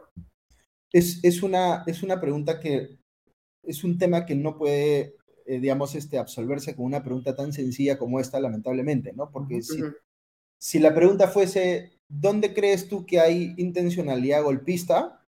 Y, digamos, este, lo planteas como opción múltiple con la posibilidad de repetir las respuestas, la gente marcaría las dos cosas. Diría, hay golpismo, hay intención golpista en el Ejecutivo y también la hay en el Congreso, probablemente. Bueno, estoy especulando, no sé si sería así, ¿no?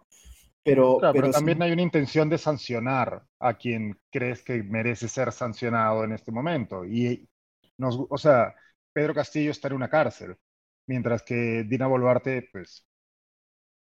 Entonces, aquí en buena parte de la ciudadanía, y además si vemos la distribución geográfica de, las respuestas, pues a quienes quieren sancionar esa parte de la buena parte de la ciudadanía, porque además son quienes han recibido con mayor eh, furia el, mal accionar del gobierno, pues es a Dina Boluarte y al Congreso, ¿no?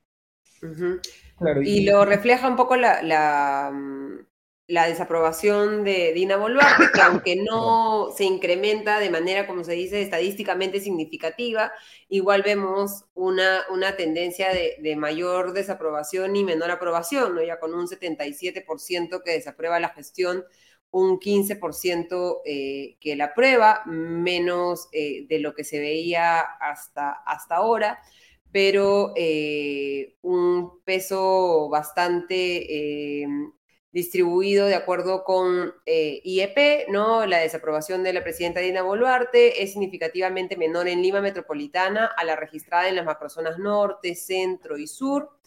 Esta de la desaprobación en el área urbana es significativamente inferior a la desaprobación en el área rural y la desaprobación es más alta en los menores de 40 años y específicamente en el grupo etario de 25 a, 39 años, ¿no? Eh, como le digo, no es significativamente, em, eh, es estadísticamente significativa, pero igual vemos, vemos una tendencia de, digamos, mayor costo en la aprobación de Dina Boluarte.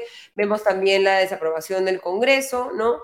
Que eh, la aprobación del Congreso se ubica en 6%, eh, y la desaprobación del Parlamento en 90%, la más alta de acuerdo con IEP desde que empezaron a ejercer funciones en el 2021. O sea, ya ahora 9 de cada 10 peruanos completos, sin decimales, desde sin comas, eh, eh, desaprueban al, al Congreso, ¿no? en un contexto en el que, recordemos, el Congreso ha decidido dejar en, en, neutro el adelanto de, de elecciones y ver, a ver si se empieza a debatir en, eh, cuando empiece la legislatura en, en marzo, ¿no? Un poco cómo, cómo lees estas cifras, Augusto. A ver, a mí me preocupa lo siguiente, ¿ya? yo creo que la tenemos una situación ya parece bien estructural en el país de tener eh, desaprobaciones muy altas, tanto para quien ejerce la presidencia como para el Congreso. Pero hay, hay una diferencia que a mí en lo personal me preocupa bastante, que es que aunque el presidente de turno sea altamente desaprobado, creo que nadie tiene en la cabeza un escenario en el cual no haya presidencia, ¿no es cierto? O sea, siempre la preocupación ahí es, ok, no me gusta el actual, pero vendrá el siguiente, ¿no? Pero eh, respecto del Congreso, la desaprobación estructural del Congreso sí me genera a mí, en lo personal, la preocupación de que la gente piense o llegue a la conclusión de que se puede prescindir por completo del Congreso. que es mucho más fácil para, eh, eh, digamos, un sector de la opinión pública asumir que el Congreso podría en efecto ser cerrado, como de hecho se pide textualmente, ¿no es cierto? Y no pasa nada. ¿no? Por eso yo cuando veo las cifras de desaprobación del Congreso, no las veo necesariamente como atadas al Congreso actual, que es desastroso, como lo han sido los anteriores, y no es no quiero que se entienda aquí que estoy defendiendo el actual Congreso, ni mucho menos. Pero cuando pensamos que ya hemos llegado al, nivel más bajo, nos, nos seguimos sorprendiendo de que todavía, es un tema todavía había piso. Me, me, preocupa la sostenibilidad del principio mismo de la separación de poderes y que la gente entienda la importancia de que tiene que haber un Congreso. Eso me preocupa, ¿no? Hace bastante tiempo, dicho se pasa, no es, no es una cuestión de este último Congreso, ¿no? Y por eso cuando pasan cosas como estos escándalos de, la, de los buffets y los pasajes para uso privado y no sé qué, y la gente reacciona y dice, Claro, Hoy hay otro. Están poniendo tanta atención en esas noticias que son irrelevantes, no, no es mucha plata, que no sé qué, que no sé cuánto. Bueno, esas son las noticias que abonan en, en línea de, digamos, en, en, favor de ese posible escenario que a mí me preocupa mucho, que es que la gente se haga la idea de que mejor vivamos sin Congreso, pues y démosle un poder mucho más fuerte al Ejecutivo para que haga lo que quiera, ¿no? Eso, por supuesto, contrasta con lo que el propio Congreso está haciendo ahorita de, liberarse de controles, que es lo que conversaba Sale con eh, Ana Neira al, inicio. Pero sí me preocupa eso a nivel de opinión pública, ¿no? que se piense que, si se cierra el Congreso de forma definitiva no, no pasa nada y, y sería hasta un escenario mejor para algunos. ¿no? El problema es que de forma similar a lo que ocurre con el Ejecutivo, el Congreso pues parece tampoco estar teniendo este tipo de deliberaciones y reflexiones, y ni mucho menos está intentando hacerse responsable. ¿no? O sea, son penosas las declaraciones que, que hemos eh, conversado en las semanas pasadas sobre cada uno de estos escándalos. Hoy hay otro, por cierto, se lo han perdido porque estábamos aquí. En Panorama han revelado un contrato para renovar las alfombras del Pleno que, costó 315 mil soles y cuando los periodistas han hecho una, han ido a, sacar, a buscar eh, otras ofertas similares, pues el contrato presumiblemente eh, tiene, tiene un sobreprecio del de 100%, ¿no? Es el doble aproximadamente de lo que hubiese costado con un proveedor de similar. Y luego, cuando el periodista ha ido a la dirección en donde estaba domiciliada la supuesta empresa eh, favorecida con el contrato era un restaurante de pollos a la brasa y la empresa no existía. Y el, Pero el, se congresista se merecen lo mejor, Diego, como ha dicho. Exacto, no, ¿qué quieren? Que caminemos, sobre tierra. Eh, bueno, el Congreso, el Congreso ha respondido ya tarde, ya durante la emisión prácticamente del reportaje, y ha dicho que el, finalmente ese contrato se canceló, pero no se canceló por estas irregularidades, se canceló porque no cumplió el proveedor. Mm. ¿Quién estará detrás de ese proveedor? Pues eso será para la siguiente edición, me imagino. Hay un tema también que conversar que tiene que ver con em, el control que tiene la mesa directiva en funciones respecto de los temas administrativos en el Congreso, que es un control mucho mayor del que, en mi opinión, debiera tener, porque lo que termina pasando es que entra una nueva mesa directiva cada año, ¿no es cierto? Y cambian a los asesores y meten a su gente, y tener control de la mesa directiva es una forma de obtener beneficios adicionales, como bancada o como congresista. Por eso es que hay tantas vicepresidencias, ¿no? Hay gente que dice, no, las vicepresidencias es para que haya más capacidad de generar consensos en las mesas directivas, no es para que haya más gente tratando de sacar cosas de la mesa directiva, ¿no? Claro, para que más partidos puedan contratar a, su personal, ¿no? Este, y se reparta un poco más, este, equitativamente la, la, cuota de las contrataciones del Congreso. Claro, así como hemos hablado tanto de la, del servicio civil en el Poder Ejecutivo, ¿no es cierto? En el, recordemos que en el Congreso se han querido, creo que hasta lograron, ¿no es cierto?, exceptuarse del régimen del, servir, ¿no es cierto? O sea, han logrado que no se les apliquen las reglas este, que ellos sí eh, aprueban, digamos, para el resto del para para el Ejecutivo, ¿no? Este, y ese es un problema bien, bien grave, ¿no? Aunque efectivamente no es mucha plata, porque si uno compara pues, el presupuesto del Congreso con el presupuesto del Ejecutivo, no, no hay punto de comparación, ¿no es cierto? Pero igual, pues es el, es el hecho y es, eh, digamos, lo que transmite eh, el ver pues estos escándalos uno tras otro y, sentir que los políticos, eh, digamos, que están elegidos en el Congreso hacen lo que les da la gana con el presupuesto de los contribuyentes, ¿no? Nos hace una aclaración importante Víctor Fernando Gazzoni, repito, que no es un, un sitio de la brasa, sino un chifa. Un chifa. Ah, ok. Perdón, perdón, me confundí. Perdón por la confusión. Y, hablábamos sobre el tema del adelanto de elecciones y sobre eso también eh, encuesta eh, el sondeo de, el estudio de, IEP, ¿no? Que le pregunta nuevamente a los peruanos, ¿no? ¿Qué cree que sería lo más conveniente en este momento para el país? Eh, en enero era el 73%, decía que hay elecciones generales en el 2023.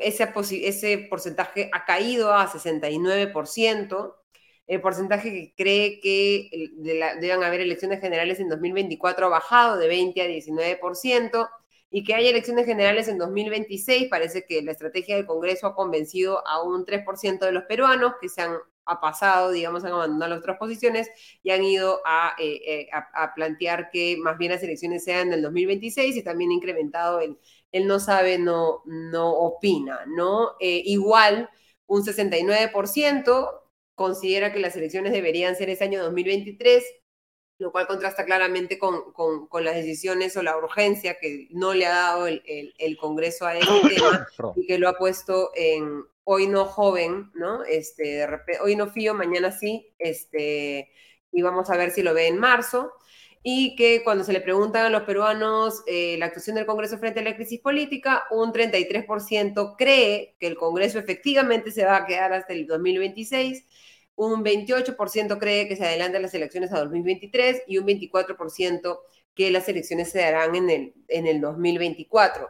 Eh, hay, digamos, un contraste entre lo que la gente cree que se debería hacer y lo que cree que va a ser el Congreso, porque creo que ya nos estamos volviendo un poco más este, realistas y, el Congreso no ha sido para nada este, pudoroso respecto a, sus intenciones, ¿no? ¿Cómo ves un poco estos resultados, Diego?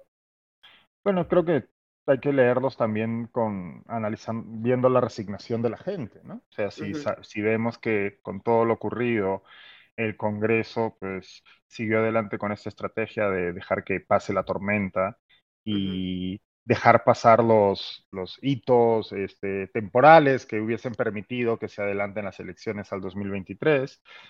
Eh, pues ya la gente también se, llega un momento en que se agota, ¿no? O sea, hay que entender también yo creo que muchas veces cuando leemos estos resultados en encuestas, eh, nos olvidamos de que no todo el mundo es un militante político, no todo el mundo está pensando en política 24 horas, 7 días a la semana, eh, que más bien es al contrario, la mayoría de la gente solo piensa en estas cuestiones cuando tenemos delante situaciones de crisis seria como las que hemos vivido en semanas pasadas, cuando eh, pasa esta calma chicha en la que nos encontramos ahora, mucha gente desconecta, ¿no?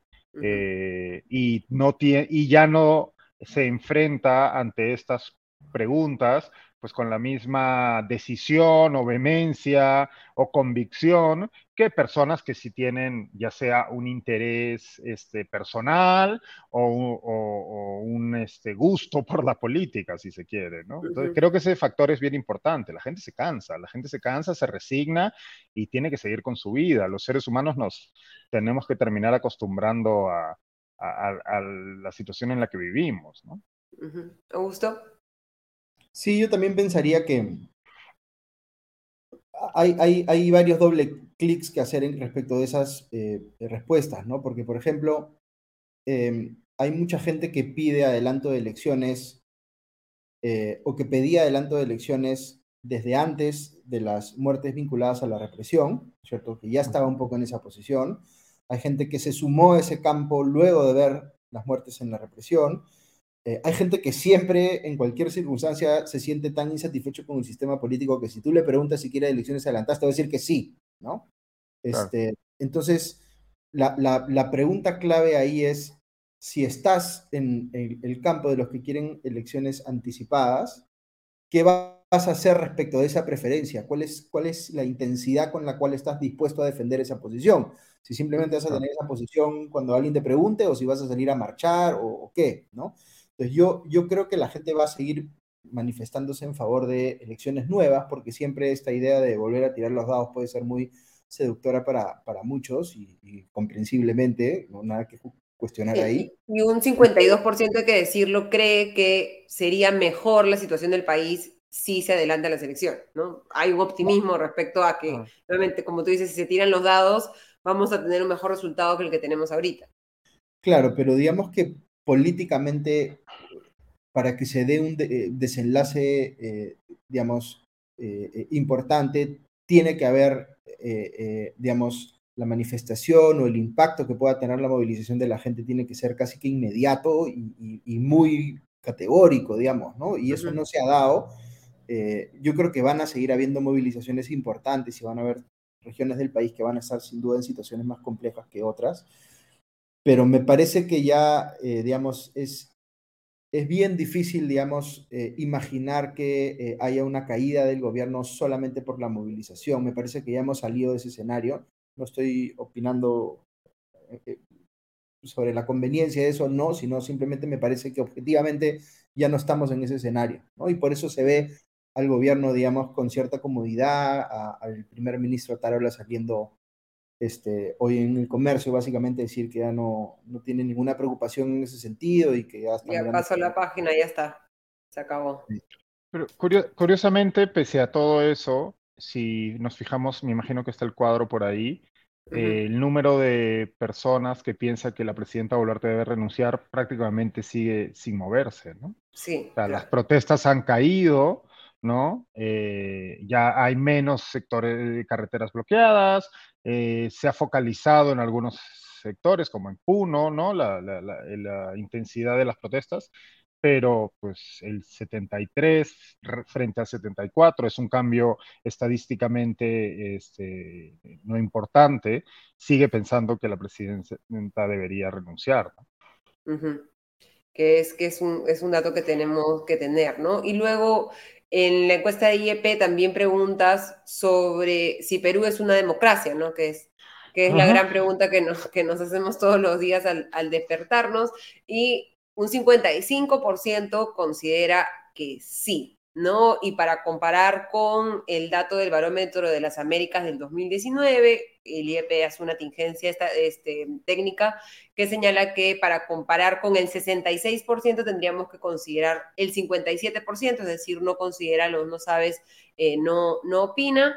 Lo cual igual es una eh, fuerte reducción ¿no? de 66% a 57% de los peruanos que consideran que vivimos en, una democracia, que creo que es un dato que nos debería preocupar profundamente, ¿no?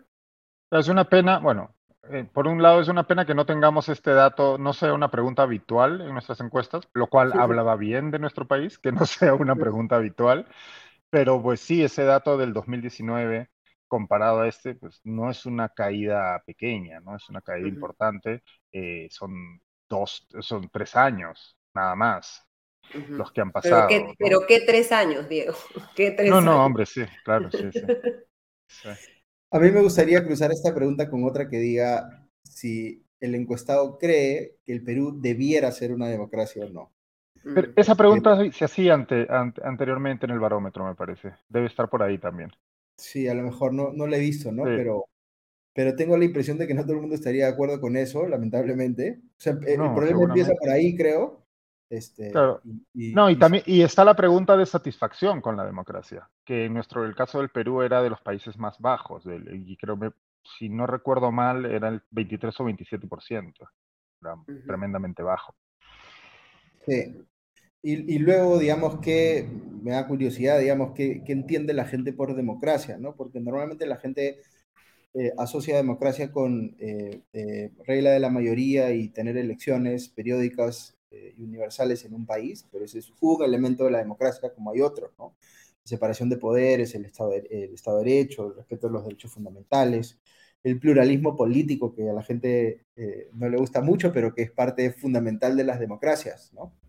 Este, entonces, no, digamos, hay un trabajo bien grande que hacer en el país para tratar de, que la gente también conozca eh, toda la complejidad para poder referirse a un país como una democracia y no es solamente referirse a las elecciones y a la regla de la mayoría, ¿no? También se habla sobre el cambio de la constitución en, el, en la encuesta, ¿no? Y eh, hay una tendencia eh, hacia a la baja de las personas que consideran que se debería cambiar una nueva constitución, ¿no? De un 40 a un 36%. Se incrementa ligeramente aquellos que consideran que deberían hacer algunos cambios de 45 a 47. Eh, y vemos, digamos, eh, que eh, de acuerdo con IEP, la disminución del porcentaje de quienes quieren cambiar una nueva constitución no es una disminución estadísticamente significativa, ¿no? Pero igual nos permite hacer una foto eh, eh, de, esta, de este, que es uno de, las discusiones en, este momento, referidas también precisamente, tú decías que consideramos que, es una democracia, y creo que el hecho de que mucha gente sienta que la constitución no los protege o que no existen un poco para el sistema político, es algo que también creo que pesa en la consideración de muchos peruanos de si efectivamente vivimos en una democracia o, no, ¿no? Sí, yo creo que este cuadro mucha gente lo, utiliza como un proxy, una aproximación para ver cómo se mueve eh, eh, el llamado momento constituyente, digamos, este, eh, si es que se está yendo en esa línea o no, ¿no? Entonces, para quienes están eh, en, desacuerdo con que haya un cambio total de la constitución, este movimiento en la, encuesta muestra que se está desinflando, aunque sea un poquito eso, y por eso le da tranquilidad a ese lado, y quienes están más bien a favor de generar el contexto para que se dé un cambio total de la constitución deben ver esto también con preocupación de que no se ha podido sostener el alza, digamos, que creo que sí se estaba dando en quienes eh, pensaban de esa manera, ¿no?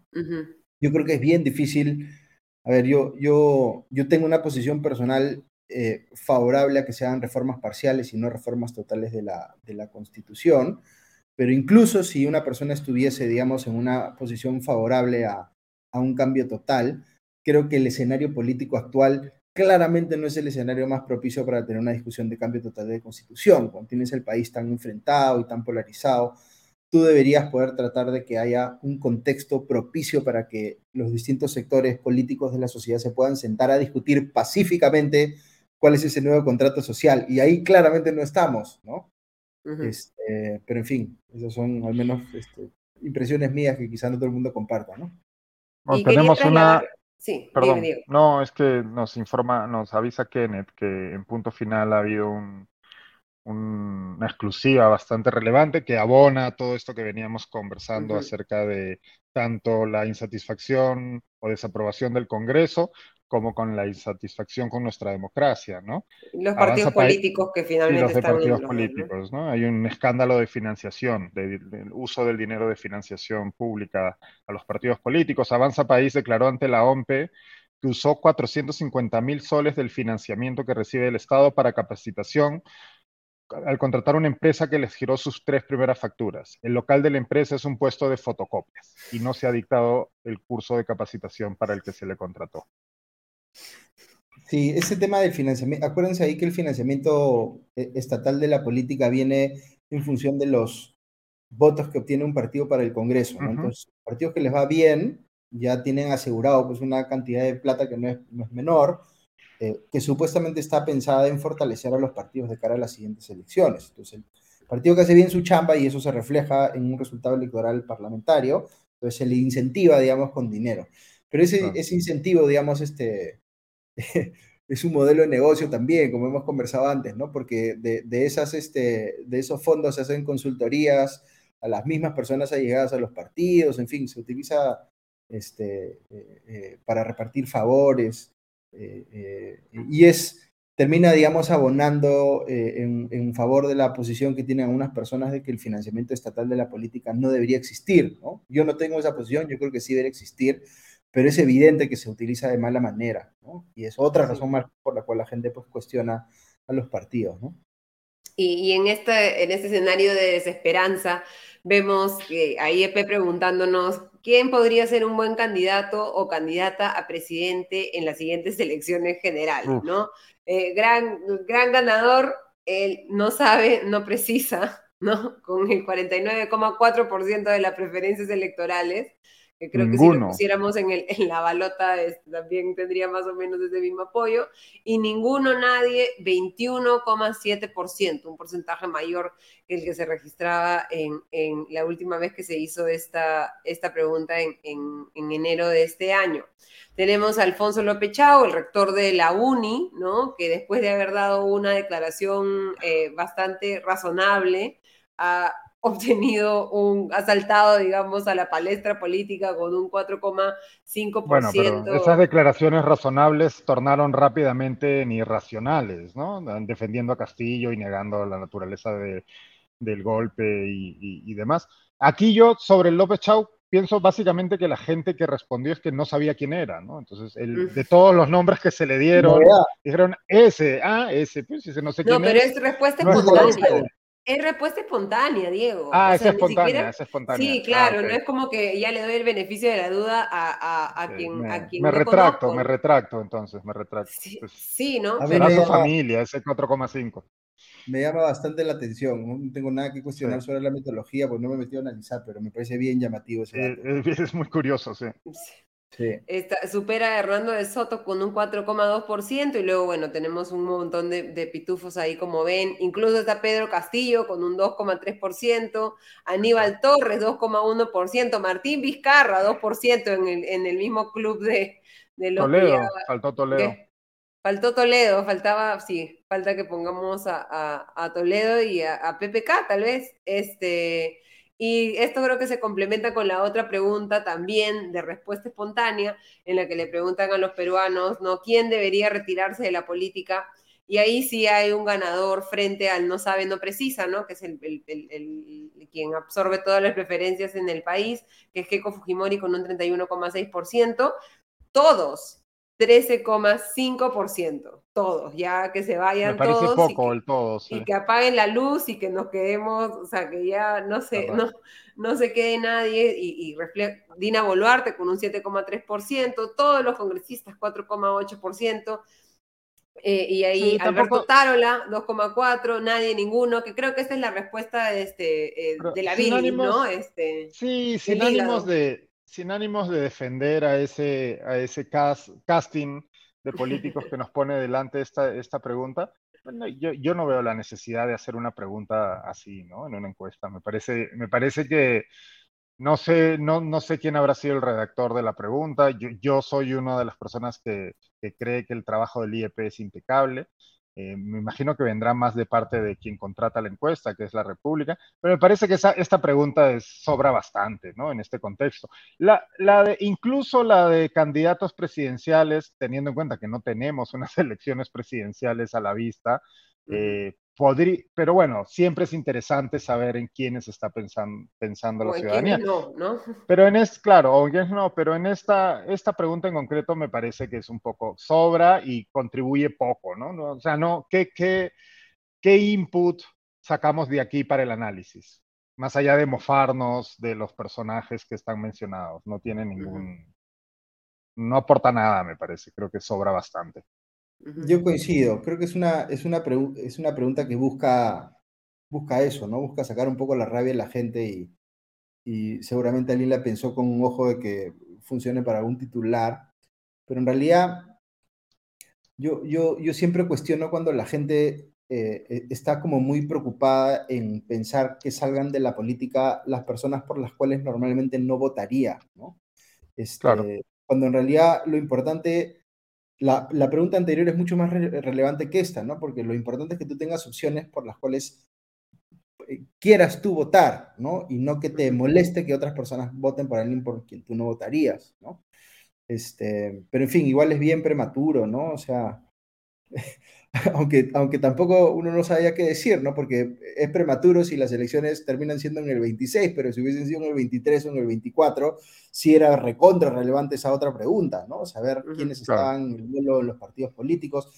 Hay que acordarse siempre que los, el sistema político es un sistema cerrado, entonces no es que pueda candidatear quien sea, pueden candidatear las personas que logran este, eh, conseguir esa posición en la plancha presidencial de los partidos que están inscritos en ese momento que son pocas, no, hay un montón de alternativas tampoco, ¿no? No puede candidatear quien sea, pese a lo que parece, cuando uno se enfrenta a la boleta. Nos acostumbramos a que entren pues como invitados a último momento algunos, ¿no? Claro. Y a que eh, tengamos esta lista interminable de, de, pequeños porcentajes también, ¿no? Este, eh, eh, o sea, yo hablo con gente del extranjero y 18 candidatos, o sea, ¿cómo, cómo hacen, no? Y es como, ah, pues bueno, ¿cómo no hacemos, no? Este... Pero en, otros países, es que eso no se ve de repente con tanto detalle, pero en otros países también hay un montón, en algunos países hay un montón de candidatos, solo que electoralmente relevantes son muy poquitos. Entonces ni te enteras de toda la, la, cola, digamos, ¿no? De la, de la lista. Aquí lo, que es como era aquí hasta el 16, ¿no? Claro, lo, preocupante de nuestro caso, más que la cantidad, es la distribución de las preferencias, o sea, que, que, todos sean los pitufos, pues, ¿no? Todos son tan chiquitos. Este, yo por eso sí tengo una posición bien intensamente favorable a hacer reformas que, que entre comillas, fuercen o incentiven eh, fuertemente las alianzas electorales, ¿no?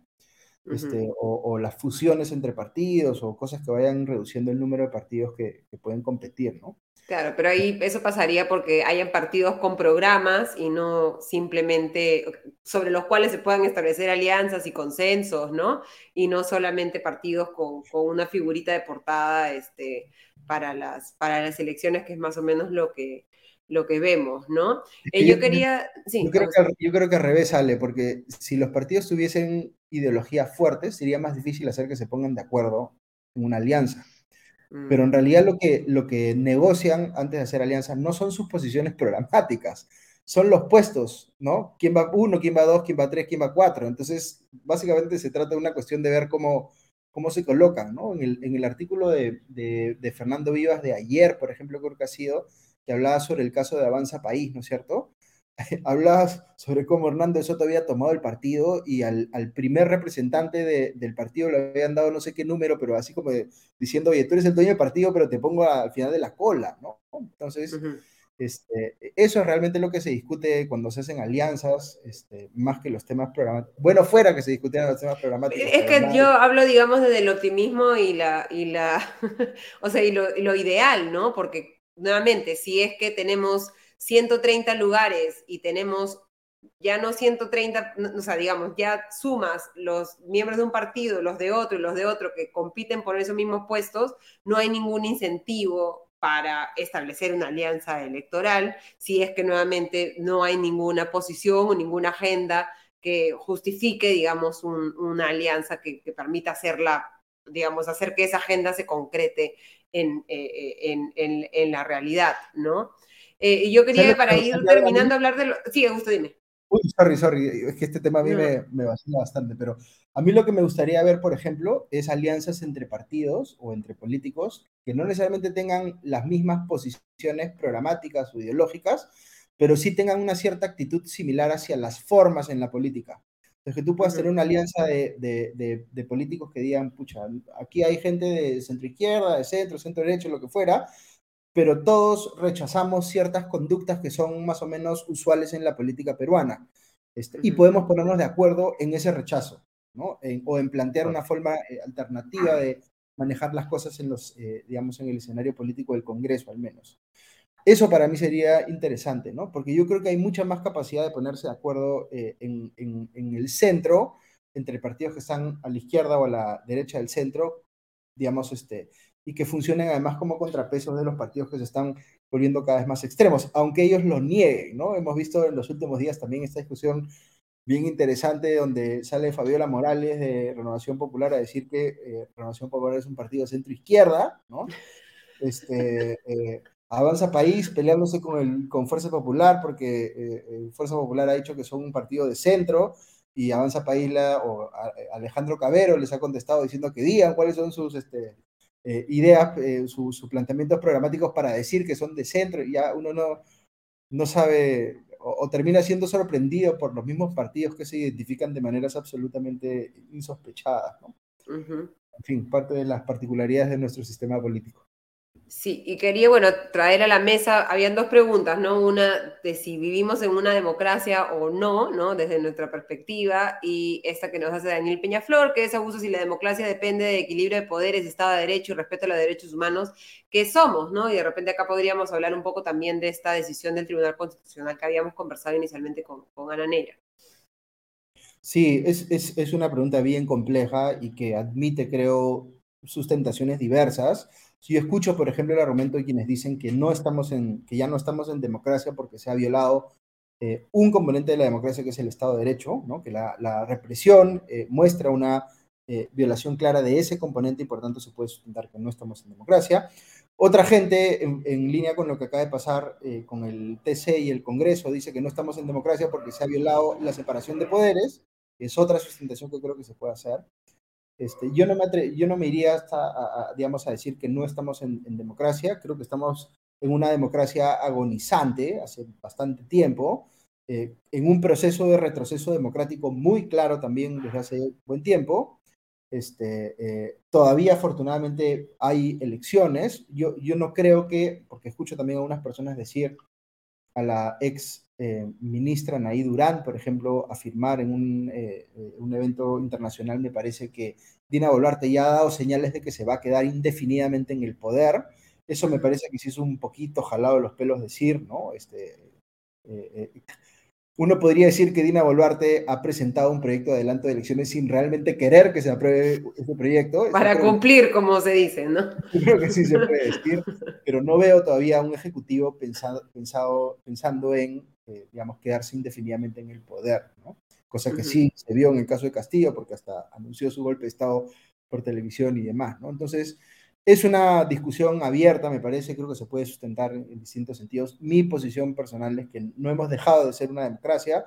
Me podría aceptar, digamos, algo como lo que dice The Economist, que somos un régimen híbrido con componentes que todavía eh, son democráticos y otros que no, pero ciertamente está, lo que sea que tengamos, está eh, agonizando, ¿no? Está yendo en camino descendente y eso es enormemente preocupante, ¿no?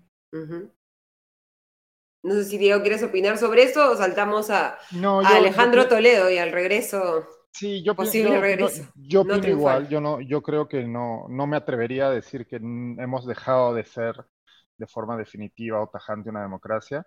Creo que hay indicadores muy peligrosos y que además están sucediendo de una manera muy rápida, ¿no? Eh, coincido, ya analizamos aquí en su momento el reporte de, de, de Economist eh, el reporte con el que yo también coincido. Creo que, como bien dice Augusto, eh, la espiral descendente de la calidad democrática del país no, no es nueva, viene de, ya de hace varios años. Somos una democracia muy precaria que se ha ido precarizando más. Y en estos meses, desde ya desde el gobierno de Castillo, pero principalmente con su intento de golpe de Estado y con algún, las varias actuaciones cuestionables del gobierno de Dina Boluarte, a lo que se ha sumado este fallo del Tribunal Constitucional, que pues eh, conversaste anteriormente con, con Ana Neira, y creo que hay señales que se están sucediendo muy rápido y que creo que, que nos ponen en alerta pero todavía me parece que somos una democracia agonizante, como la califica Augusto. Creo que todavía no somos una dictadura ni un régimen autoritario. Todavía no estamos ahí, pero estamos en el borde, ¿no? Sí, le hemos cogido el gusto a acercarnos al precipicio, parece. A mirar y sentir ahí que se, que se nos, que se nos voltea el estómago. Y bueno, Alejandro Toledo, el Estados Unidos ha aprobado ya la extradición. Hay un proceso que ha iniciado la defensa del expresidente eh, para suspender esta extradición, argumentando que la situación del Perú eleva los riesgos para Alejandro Toledo, ¿no? Luego de, del golpe de Estado de, de Pedro Castillo y las protestas, etcétera. Es un proceso que ha tomado bastante tiempo, la solicitud se hizo en el 2017 y sería, después de Alberto Fujimori, el segundo expresidente que extraditamos, si es que lo logramos e, extraditar. Augusto. Sí, vaya, vaya, vaya logro. Este, tener, vamos a tener este, tertulias entre presidentes este, encarcelados aparentemente. En Barbadillo, ya. Em, en fin, es, es una noticia que genera sentimientos encontrados, ¿no? Por un lado es la confirmación, que en realidad no es una confirmación, es algo que ya sabíamos, que eh, la seguida de presidentes que hemos tenido en los últimos años, prácticamente nadie se salva, con excepción de aquellos que no fueron elegidos, quizá. Este, pero por otro lado es, aunque tardía, digamos, es una manifestación de que eh, se está haciendo justicia, ¿no? Tarde o temprano. Al menos en el caso de Toledo, que yo, como he comentado, me parece que es el caso con la evidencia más contundente, digamos, de, de, digamos, de comisión de delitos por parte del presidente, ¿no? Entonces, eh, me, me, llama la atención que el proceso haya demorado tanto. Toledo sigue ahí luchándola para ver si lo puede suspender, pero yo creo que ya es una, ya es una cuestión irreversible para él, ya en cuestión de semanas o de días debería eh, venir al, país y, ser recluido donde le corresponda, ¿no? si llega Barbadillo, ahí deberían poner una cámara y hacer como un Big Brother, ¿no? El, gran hermano, el gran hermano con, con Castillo, este, Fujimori y, Toledo, Toledo juntos, ¿no? Que calculo que el, saludo de Toledo y Fujimori no va, no va a ser eh, muy, muy fraterno, digamos, aunque estén en, situaciones o vayan a estar en situaciones bastante eh, parecidas. seguimos en ese escenario un poco de entre comillas, calma o la meseta, ¿no? Que ha denominado dicho el, Tarola. El, el, premiero Tarola, ¿no? Eh, esperemos que se empiecen a, no se confíen, digamos, en este, en este escenario y más bien empiecen a, buscar tener esa legitimidad de la que hemos hablado tanto en el, en el programa. Todavía no empieza la legislatura hasta el primero de marzo. Augusto, Diego, ¿creen que vamos a estar un poco como en este en esta especie de descanso, de respiro que nos estamos dando de la, de, la política, eh, eh, especialmente los congresistas con su semana de representación la semana pasada, o creen que se va a dar algún escenario de... bueno, pues primero de marzo ya es el, es el miércoles, ¿no? O sea, ya o sea, es, pasado mañana prácticamente, o sea, no se reactiva el tiempo la, peruano la vida dos horas. país. Sí, sí tiempos peruanos, eso es, es, mañana a las 8 de la mañana prácticamente. entonces, sí, no, no, no. Yo creo que más bien ya ese, esa calma o meseta, como la ha calificado, yo creo que de forma irresponsable, Otárola, porque claro, uno mira lo que ocurre en Puno, pues si no podemos estar hablando de ninguna meseta ni calma, ¿no? o, lo que, o lo mismo que ocurre eh, en otras zonas del Perú, eh, que en Madre de Dios sigue habiendo problemas con los bloqueos, en Cusco sigue habiendo también problemas con los bloqueos, pero, sí. Ya se reabrió Machu Picchu, Diego, así que eso significa que todo. Muy bien, no hay gas, pero podemos ir a Machu Picchu. Este, eh, creo que sí, que esa sensación de calma que se ha vivido esta última semana y pico, me parece que va a llegar a su fin esta semana.